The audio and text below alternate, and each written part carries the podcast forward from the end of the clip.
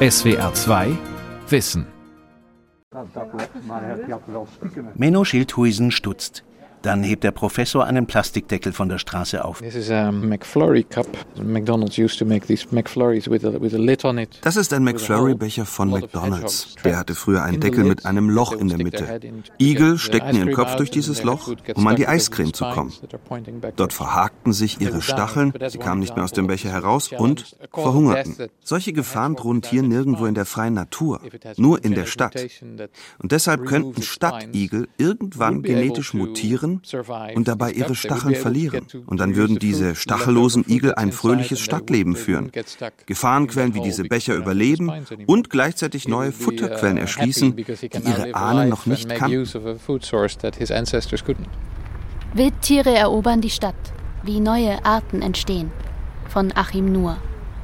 Weltweit dehnen sich die Städte immer weiter aus. Unberührte Regionen schrumpfen. Die intensive Landwirtschaft zerstört natürliche Lebensräume.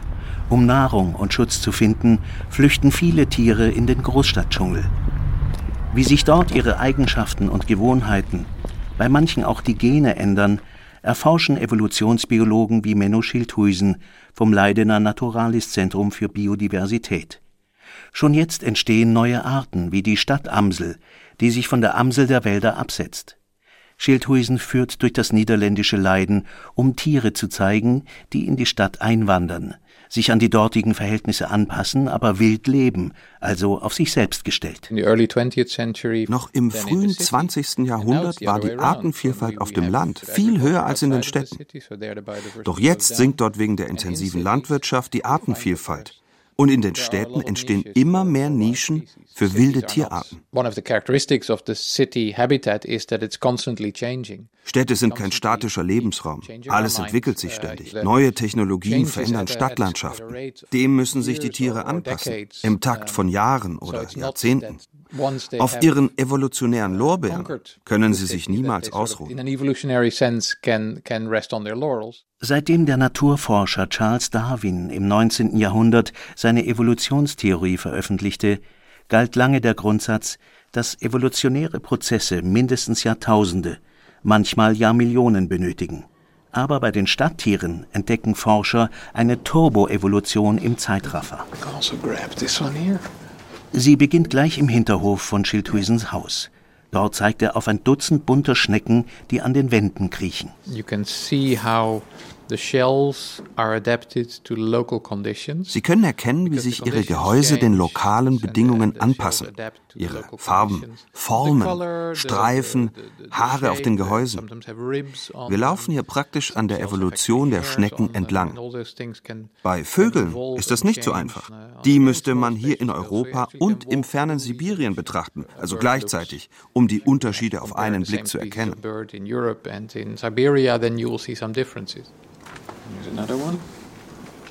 Schildhuisen pflückt fünf Schnecken von einer Wand und legt sie auf seine Handfläche. Das sind alles Weinbergschnecken. Hübsche Tiere. Ihre Häuser sind verschieden gefärbt. Hellgelb, rosa, dunkelbraun. Die Farben sind wichtig wegen der Tarnung. Im Wald können sich Schnecken mit braunen Häusern besser vor Feinden verstecken. Aber hier sind wir in der Stadt. Und neben der braunen sitzt eine gelbe Schnecke. Die hellen Gehäuse reflektieren das Sonnenlicht viel besser als die dunklen. Deshalb heizen sie sich im Hochsommer nicht zu stark auf. Im heißen Sonnenlicht kann eine Temperaturdifferenz von ein oder zwei Grad über Leben und Tod entscheiden.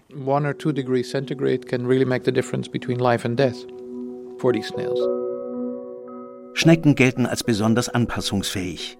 Seit Urzeiten kommen viele Arten selbst in salzigen Meeren, trockenen Wüsten oder feuchten Regenwäldern bestens zurecht. Doch Stadtschnecken werden immer stärker gefordert, weil wegen des Klimawandels immer wieder Hitzeinseln entstehen mit Rekordtemperaturen. In Schildhuisens Wohnort Leiden drohte ihnen im letzten Sommer der Hitzetod. Oder zumindest den Schnecken mit einer bestimmten Gehäusefarbe. Wenn Sie in einen Wald gehen, finden Sie dort vor allem braune Schnecken. Die Treiber dieser natürlichen Selektion sind die Vögel. Sie möchten am liebsten alle Schnecken fressen, aber sie sehen dunkle Gehäuse schlechter und fressen deshalb weniger braune Schnecken. In den Städten ist es umgekehrt. Hier findet man mehr helle Schnecken, wie auch die Fotos von Bürgerwissenschaftlern dokumentieren, für die wir eine App entwickelt haben. Hier lässt die Sommerhitze mehr helle Schnecken überleben. These yellow snails over the dark brown ones. In Berlin stapft Madeleine Ziege durch das Unterholz des Stadtparks am Nordbahnhof. Die freiberufliche Wissenschaftlerin erforscht Kaninchen, die es unaufhaltsam in die Hauptstadt zieht. Denn vor den Toren der Stadt wird es immer ungemütlicher für die Pelztiere. Auf dem Land ist es leider so, dass in den letzten Jahren dort aufgrund der intensiven Landwirtschaft immer weniger Kaninchen auch überleben können. Die finden nicht so gut Zugang zu Nahrung oder dichte Strukturen, wo sie sich verstecken können. Und dann kann man sich das so vorstellen, dass da ein Bau ist, ein großer Kaninchenbau mit vielen Kaninchen und dann kommt kilometerweise nichts und dann kommt der nächste Kaninchenbau. Einfach weil es nicht so viele Möglichkeiten gibt für die Kaninchen, ihre Bauten anzulegen. Und diese Distanz zu überbrücken ist natürlich sehr, sehr schwierig für so ein Kaninchen. Das heißt, um sich hier mit dem Nachbarbau auszutauschen, das ist recht kompliziert. Als Biologin hat Madeleine Ziege zur Genetik der europäischen Land- und Stadtkaninchen promoviert. Die Einwanderung in die Stadt begann bereits vor langer Zeit. Dann sind vielleicht so ein paar vom ländlichen mehr in diese suburbanen Bereiche eingewandert, haben dann vielleicht gemerkt, oh ja, hier gibt es mehr Gemüse und Gärten oder auch Menschen, die sie füttern. In der Stadt ist es auch immer ein bisschen wärmer. Und dass das dann so sukzessive von außen nach innen sich die Kaninchen dann so ein bisschen vorgearbeitet haben.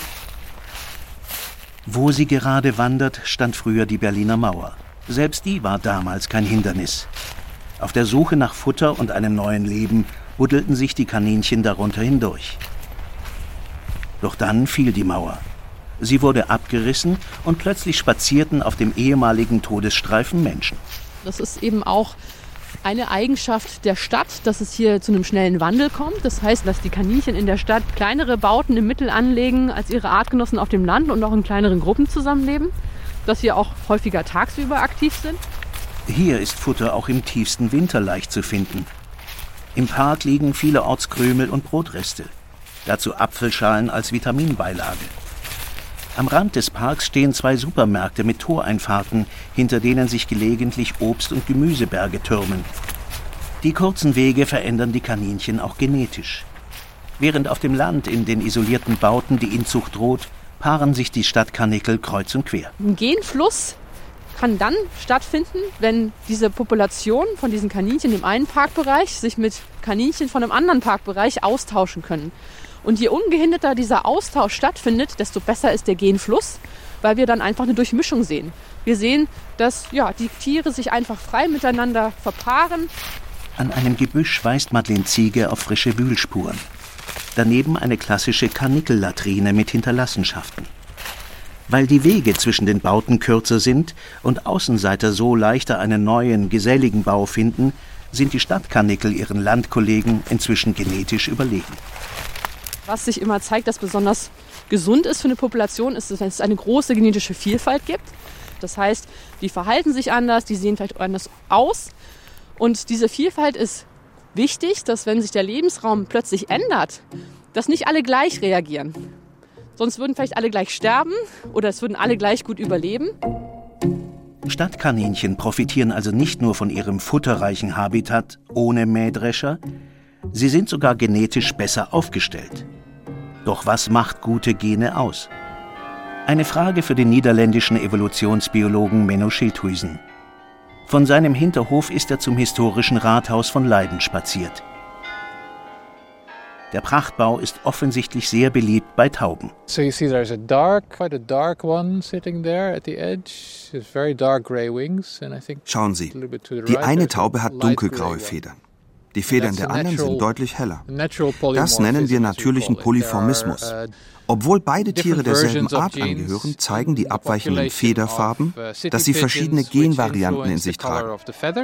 Der dunkle uh, Taubentyp hat mehr schwarze Pigmente, mehr dunkle Melanine. Diese dunklen Tauben setzen sich immer stärker durch. Und das hat wohl mit Schwermetallen wie Zink zu tun.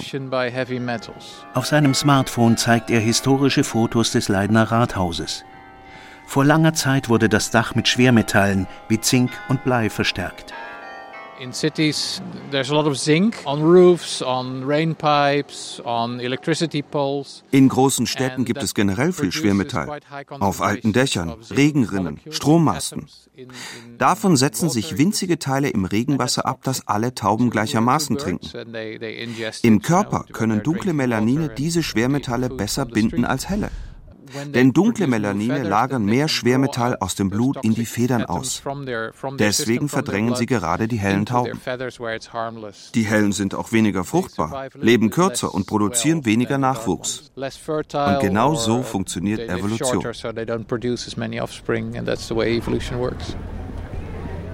Schildhuisens Heimatort Leiden liegt nordöstlich von Den Haag. Eine Stadt mit Grachten, alten Bürgerhäusern, Parks und Fußgängerzonen. Im 20. Jahrhundert verdoppelte sich die Zahl der menschlichen Bewohner. Wie viele Tiere im selben Zeitraum zuzogen, weiß niemand. Eine Volkszählung für Tiere wäre zu aufwendig.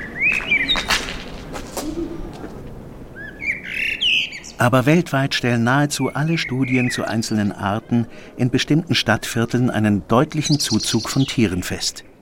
Waschbären und Füchse, Steinmarder und Biber, Wildkaninchen und Wildschweine – in der Stadt müssen sich die Tiere an die neuen Verhältnisse anpassen, wenn sie nicht untergehen wollen. Manche Arten sind dabei erfolgreicher als andere, wie auch Menno Schildhuisens Kollegen vom Leidener Zentrum für Biodiversität herausfanden.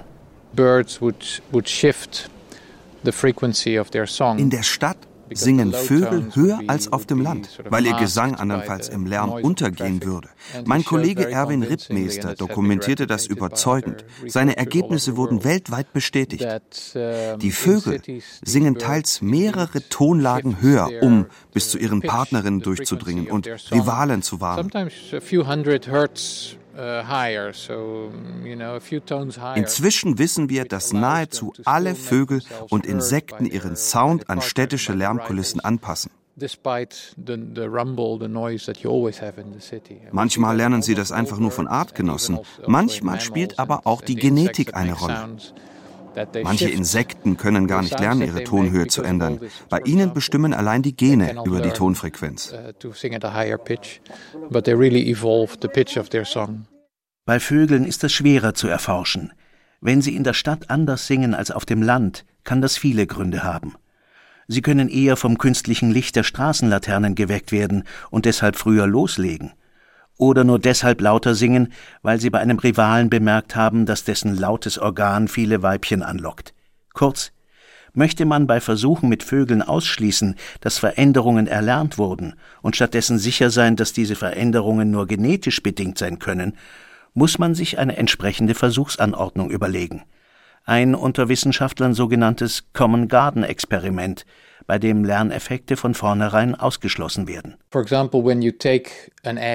Man nimmt zum Beispiel jeweils ein Ei von einer Stadtamsel und einer Landamsel und brütet die Eier zusammen in einem Labor aus, bis die Küken schlüpfen. Wenn sie sich dann trotzdem unterschiedlich verhalten, muss das genetisch bedingt sein statt erlernt, weil Umgebung und Kontakte jeweils identisch waren. Dem Ornithologen Jesko Parteke vom Deutschen Max-Planck-Institut für Vogelkunde gelang bereits 2006 ein erster Nachweis, dass Cityvögel gelassener auf Anspannung reagieren. Er zog Stadt- und Landküken gemeinsam auf, stresste sie durch Blutabnahmen und maß anschließend den Spiegel des Stresshormons Corticosteron.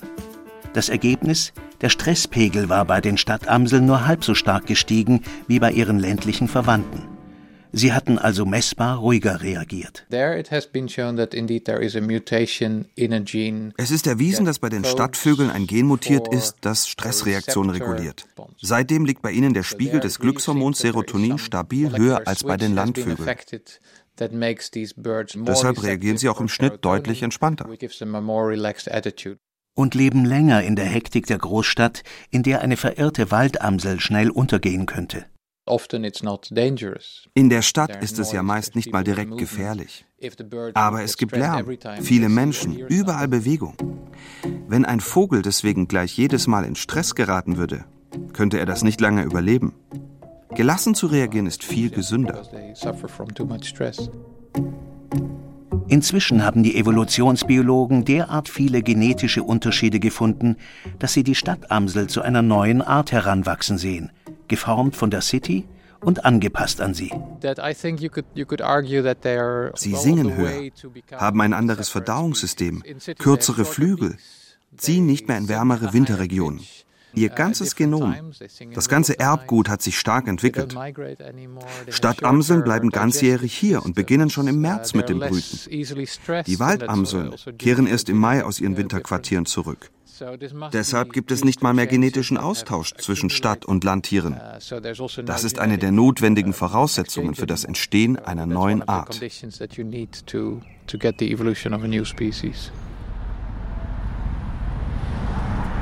Menschen verursachen Stress bei Tieren. Auf dem Land mit Mähdreschern, in der Stadt mit Autos, Schwermetallen und vielem mehr. Doch wie sieht es umgekehrt aus? Stressen die Stadttiere auch ihre menschlichen Nachbarn? Die Freiburger Forstwirtin Geva Perenbohm hat mit Kolleginnen das Handbuch Wildtiermanagement im Siedlungsraum geschrieben. Das Werk war überfällig, weil immer mehr Mensch-Wildtier-Konflikte bei kommunalen Behörden landen. Und wie das so ist, zuerst fühlt sich niemand zuständig. Das war eines unserer Hauptergebnisse auch von unserem Forschungsprojekt, dass es eigentlich keine Ansprechpartner für Wildtiere in der Stadt gibt. Und jetzt gibt es auch noch die neuere Regelung, dass es sogenannte Stadtjäger gibt. Und deren Funktion sollte dann tatsächlich sein, vor Ort zu gehen und sich die Lage anzugucken und die äh, Bürger dann entsprechend beraten. Freiburg gilt als liebliche Stadt mit pittoresken Gassen. Aber vor dem Hauptbahnhof nerven auf der Bismarckallee die vielen Autos. Manche Tiere stört nicht mal das, weiß Perenbohm. Die Platane ist ein schöner Stadtbaum und unten drunter sieht man ganz viele Kotspuren hier lassen sich vor allem so im Herbst die, die Saatkrähen nieder, die können die Platanen bevorzugt nutzen. Große Lachen weißlichen Vogelkots zieren nicht nur die Bäume, sondern auch darunter geparkte Autos. Das ist so ein klassischer Stadtkonflikt. Bei den Saatkrähen ist das tatsächlich noch gar nicht so klar, wieso die in die Stadt gekommen sind. Die schlafen nur in der Stadt, die suchen ihr Futter tatsächlich sogar außerhalb. Das sind so zwei verschiedene Trupps. Es gibt welche, die sind zur Überwinterung da und die ziehen dann im Sommer wieder in den Norden. Und dann gibt es welche, die hier brüten, die sind dann im Winter im Süden. In ihrem Handbuch schreibt Geva Perenbohm, dass Städter auf Tiere unterschiedlich reagieren. Wer Zeit und Geld hat, lässt sein bekleckertes Auto einfach an einer Tankstelle reinigen. Selbst waschen zu müssen, nervt schon deutlich mehr nachmittags, wenn es dunkel wird, kommen diese ganzen Krähen aus dem Umland angeflogen und das sind dann teilweise Tausende. Und das ist so irre. Dann ist so der ganze Himmel voll mit diesen Krähen und so in der Dämmerung. Finde ich, ist so ein ganz tolles Naturschauspiel. Teilweise schlafen sie, glaube ich, auch auf den Hochhäusern oder zumindest setzen sie sich dann da mal hin, um sich zu sammeln. Da gibt es Menschen, die das total spannend und toll finden, wie, wie mich. Und dann gibt es eben Menschen, die sich da auch von gestört fühlen. Kann man sich aber auch vorstellen, wenn man dann so, ein, so eine Platane vor der Haustür stehen hat und die dann morgens im Morgengrauen auch schon anfangen, dann mit ihrem Lärm, ähm, dass das dann vielleicht nicht so angenehm ist. Perenbohm biegt von der Allee auf eine ruhige Seitenstraße ab. An vielen Vorgärten liegen gerade gelbe Säcke. Interessante Objekte für hungrige Stadttiere. Findige Tiere gehen dann dahin und machen die auf und lecken nochmal die Katzenfutterdosen aus zum Beispiel. Oder nehmen sie mit irgendwo in ihr Versteck und dann äh, lecken sie die dann da genüsslich aus. Also wenn dann gerade so ein Tier kommt wie der Fuchs oder ein Wildschwein, wo man irgendwie so im Kopf hat, ah, da ist doch jetzt der Jäger zuständig oder der Förster. Da haben wir beobachtet, dass die Bevölkerung dann oft sagt, sie sind da zuständig und sie müssen dafür sorgen, dass dieses Wildtier das und das nicht macht. Im Falle vom Fuchs, dass er einem zu nahe kommt. Beschwerden bearbeitet die Kommune Freiburg. Mensch und Tier, Wild und Haustier, Nachtruhe und Autoblech. Der Arbeitsalltag eines Wildtierbeauftragten berührt offensichtlich viele emotionale Themen. Also ein Beispiel, wo man gut deeskalieren kann, ist einfach, wenn ein Fuchs regelmäßig im Garten auftaucht und die Leute da einfach das nicht für sich einschätzen können. Und dann kann man denen auch ein paar Maßnahmen an die Hand geben, was sie tun können, damit das Tier vielleicht nicht mehr so oft in den Garten kommt. Zum Beispiel gucken, dass die Haustiere nicht draußen gefüttert werden oder dass der Komposthaufen abgedeckt wird oder was auch immer. Solche Anfragen werden in Freiburg meist am Telefon besprochen. Aber manchmal reicht das nicht. Eine Lage, wo ich sagen würde, da muss, müsste mal jemand hin und sich das angucken, ist zum Beispiel, wenn dann da ein Dachsbau im Garten ist, unter irgendeinem Gebäude, also unter einer Garage oder äh, einem Gartenhäuschen, wo die Leute dann Angst haben, dass das destabilisiert wird, dann kann man eben mit einer Genehmigung zusammen sagen, den Dachsbau verschließen wir jetzt. Ob einzelne Tierarten schon immer als Stadtbewohner galten, sich längst etabliert haben oder als Neueinwanderer nach neuen Perspektiven suchen, Städte zu meiden können sich viele Tiere nicht mehr länger leisten. Wissenschaftler kategorisieren die Arten nach Bedürfnissen und Eigenschaften. Als komplett abhängig gelten nur wenige, wie die Hausmaus oder der Haussperling. Sie leben in den Städten, seitdem es sie gibt. Generalisten wie der Fuchs kommen überall zurecht, lernen schnell und fressen Dönerreste statt Regenwürmer, sobald das Fastfood nur einfacher zu besorgen ist. Siedlungstolerante Tiere wie das Reh wagen sich meist nur bis zum Stadtrand vor. Und die ersten Exemplare angeblich siedlungsferner Arten wie Bären wurden bereits an europäischen Mülleimern gesichtet, zum Beispiel in Rumänien. Hier Im Stadtbereich werden wir einfach regelmäßig davon überrascht, wie Tiere auch das in Frage stellen, was wir glauben von ihnen zu wissen. In der Wildtierforschung hat man meistens Tiere auf dem Land untersucht und da auch relativ feste Kennzahlen entwickelt. Zum Beispiel ein Fuchs hat ein Streifgebiet von so und so viel Quadratkilometern und in der Stadt ist das alles anders. Wir haben hier fünfmal mehr Füchse pro Quadratkilometer als im ländlichen Raum. Mit dem Fuchs in der Großstadt hat sich auch der Berliner Autor Bernhard Kegel befasst. Auf dem Titel seines Buchs Tiere in der Stadt, eine Naturgeschichte, läuft ein cooler Fuchs vor großstädtischer Kulisse einem unbestimmten Schicksal entgegen. Manchmal sind ja die Ansprüche von Tieren äh, sehr speziell und wenn sie diese be befriedigt sehen in der Stadt, dann sind sie da und äh, wenn die Voraussetzungen nicht erfüllt sind, gehen sie wieder weg. Und dieses Kommen und Gehen war eigentlich über lange Zeit ein ganz typisches Charakteristikum dieser äh, städtischen Tierwelt. Jetzt haben wir ja so eine gewisse Stabilität seit dem Krieg, so eine gewisse stabile Entwicklung und es wird darauf geachtet, dass also auch für die Menschen genug Grünflächen in der Stadt existieren, sodass da jetzt vielleicht so ein gewisses äh, Gleichgewicht sich eingespielt hat. Der Biologe und Schriftsteller Bernhard Kegel steht im Schöneberger Rudolf-Wilde-Park auf der Karl-Zuckmayer-Brücke und schaut auf den Ententeich. Hier erblickte er erstmals einen Stadtgraureiher, den die Anwohner der umliegenden Wohnviertel wie ein Maskottchen behandelten. Das Verhalten der Menschen inspirierte Kegel zu seinem Buch. War es wirklich eine gute Idee, den Graureiher mit Matjes zu füttern? Oder gleich loszuschreien, sobald der Reiher aus dem Ententeich die schönen Goldfische pickte, die Menschen dort ausgesetzt hatten? Wir Stadtmenschen sind ja sehr entwöhnt, was die Zusammenexistenz mit, mit Wildtieren angeht und äh, neigen da sofort zu so einem Verhalten, äh, dass wir eher unseren Haus- und Nutztieren gegenüber zeigen. Und also ich habe von mehreren Leuten schon gehört, dass sie ihren Füchsen Futter äh, in den Garten stellen. Und das ist natürlich das Falscheste, was man tun kann. Die kommen immer näher und dann sind Beißunfälle irgendwann vorprogrammiert. Und wenn man jetzt an so noch kräftigere, noch äh, gefährlichere Tiere wie die Kojoten zum Beispiel in Amerika denkt, wäre es also fatal und das würde auf die Dauer nicht gut gehen.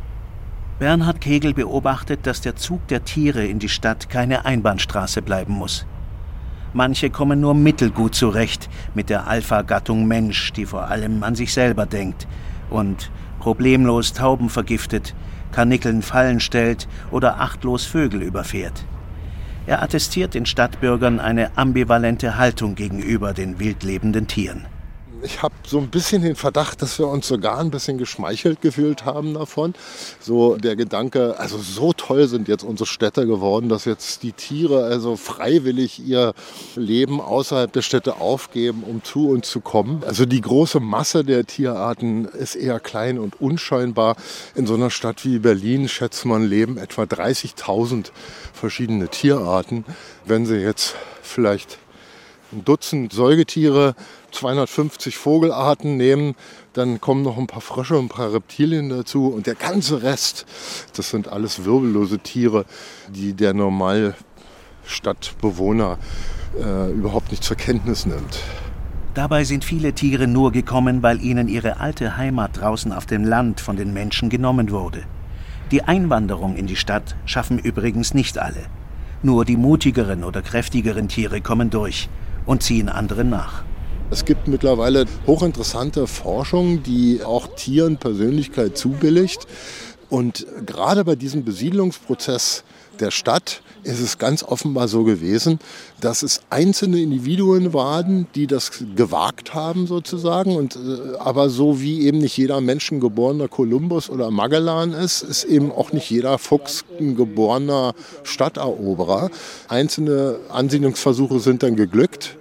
Und äh, daraus hat sich dann schließlich diese städtische äh, Population entwickelt. Aber das ist das Gebiet, was mich damals besonders interessiert hat. Tiere breiten sich rasant in unseren Städten aus. Viele Arten mutieren in vorher unbekanntem Tempo. In Städten, die sich stetig verändern. Auch die Gattung Mensch sollte sich nicht allzu sehr in Sicherheit wiegen. Weltweit sollen bis zum Jahr 2050 zwei Drittel der Zweibeiner in Städten leben darunter viele, die ihrerseits aus ökologisch zerstörten Landstrichen vertrieben wurden. Der Evolutionsbiologe Menno Schildhuisen sieht den Menschen als potenziell bedrohte Art. Momentan machen wir selbst, unsere Viehherden und Haustiere, rund 97 Prozent des Wirbeltierbestands aus. Nur die restlichen drei Prozent sind Wildtiere. Niemals zuvor hat eine einzige Spezies so viel Nahrung für sich beansprucht das globale Ökosystem derart dominiert. Wenn man sich die Geschichte der Populationsdynamik anschaut, folgt einer solchen Hochphase oft ein plötzlicher Kollaps der dominierenden Spezies. Es ist gar nicht so unwahrscheinlich, dass uns das auch passieren könnte. Davon lässt die Corona-Krise gerade eine Ahnung aufkommen. Sie hat viele Menschen empfänglicher gemacht für die Natur und die in ihr lebenden Tiere. Mehr Stadtbewohnerinnen und Bewohner sind zu Spaziergängen und Wanderungen aufgebrochen.